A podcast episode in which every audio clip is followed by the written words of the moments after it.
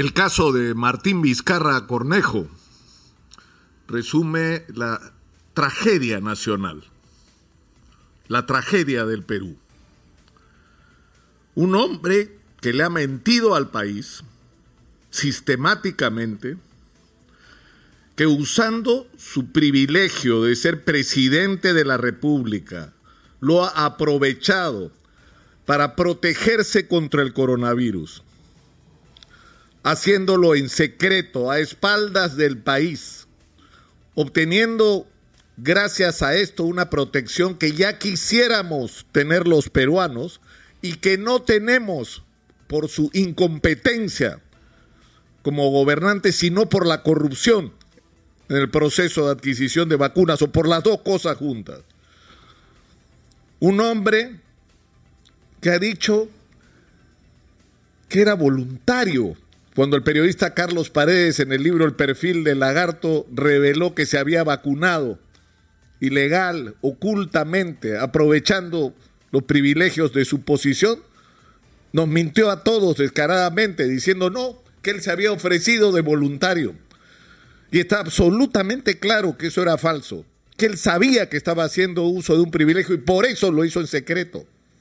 Pero no solamente este caso, lo de Richard Swin, es decir, es evidente, está claro, y está tan claro que hasta la propia fiscal de la nación, a la que le ha costado tanto iniciarle el proceso de investigación a Martín Vizcarra y sobre el que está avanzando, dicho sea de paso, muy lentamente, se ha acreditado fehacientemente que el señor no solo intervino en el nombramiento y la contratación irregular de Richard Cisneros, sino que trató de manipular a los testigos de los hechos para torcer la acción de la justicia e impedirla. Pero no solamente eso, está acreditado en la investigación del Ministerio Público que dirige Germán Juárez Atoche por el testimonio no solo de los empresarios que le pagaron comisiones ilegales cuando era gobernador regional de Moquegua, sino por gente de su propio entorno directo y personal, que el señor es un coimero y que tenía toda una red montada. Y este señor que ha repartido a su gente por todo el aparato del Estado y que ha usado de su poder para hacer cosas como reunirse con dos fiscales que estaban investigando el caso de los cuellos blancos y el policía que estaba haciendo el chuponeo supuestamente legal. Se reunía con ellos cuando él tenía que estar investigado porque él estuvo en la casa del señor Camayo. Y si los otros son investigados, él también debía ser investigado. Y pese a tener esa condición, y una vez más en secreto, se reúne con dos fiscales. ¿Para qué? Para manipular el proceso de esa investigación lo cual es una vergüenza para el Ministerio Público. Y este hombre, que no solamente tiene ese historial, sino que nos ha dejado como estamos, en el desamparo, que cuando se instaló en el poder Francisco Sagasti no había firmado un solo contrato para la adquisición de vacunas, lo cual nos hizo, como en el caso de las pruebas al comienzo de la pandemia, estar tarde en el proceso de contratación de las vacunas y estar enfrentando lo que estamos enfrentando hoy, que es la catástrofe sanitaria de que se mueran más de mil peruanos al día. Eso es responsabilidad de Martín Vizcarra. Él nos puso en esta situación. Y yo digo que la figura de Martín Vizcarra o el caso de Martín Vizcarra resume la tragedia nacional porque es el congresista más votado del Perú.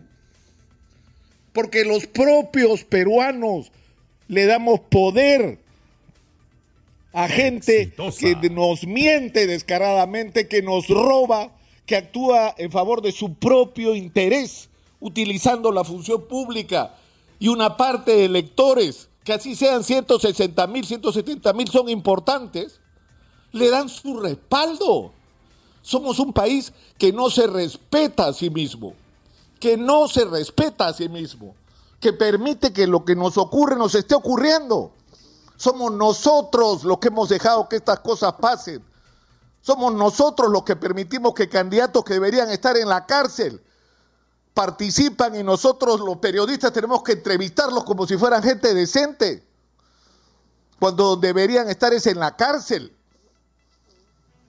Yo creo que el día de hoy el Congreso de la República tiene una gran responsabilidad, que es devolvernos un centímetro de dignidad como país. El señor Martín Vizcarra no puede juramentar como congresista de la República. Los peruanos no merecemos esa falta de respeto.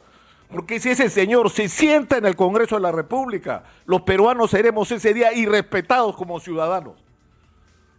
Y por supuesto que va a maniobrar, y por supuesto, como han hecho todos, se va a victimizar. Pobrecito, no lo han respetado el, el debido proceso cuando no le ha dado la gana de ir a las citaciones del Congreso.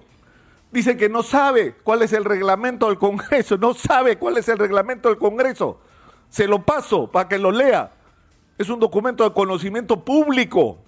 Están usando argumentos absolutamente deleznables para justificar lo injustificable. No van a ir hoy a la sesión para defenderse, para después argumentar que no los dejaron ir. Cuando lo que ha querido es que no, querido es que, o ha hecho es que no le ha dado la gana de ir para agarrarse de eso y decir que esta decisión es ilegítima porque no ha cumplido con el debido proceso. Exitosa. Insisto, hoy es un día importante, no solo para el Congreso, que ha sido objeto de muchas críticas, es un día importante para el, país, porque hoy día tenemos que re recuperar la dignidad como país.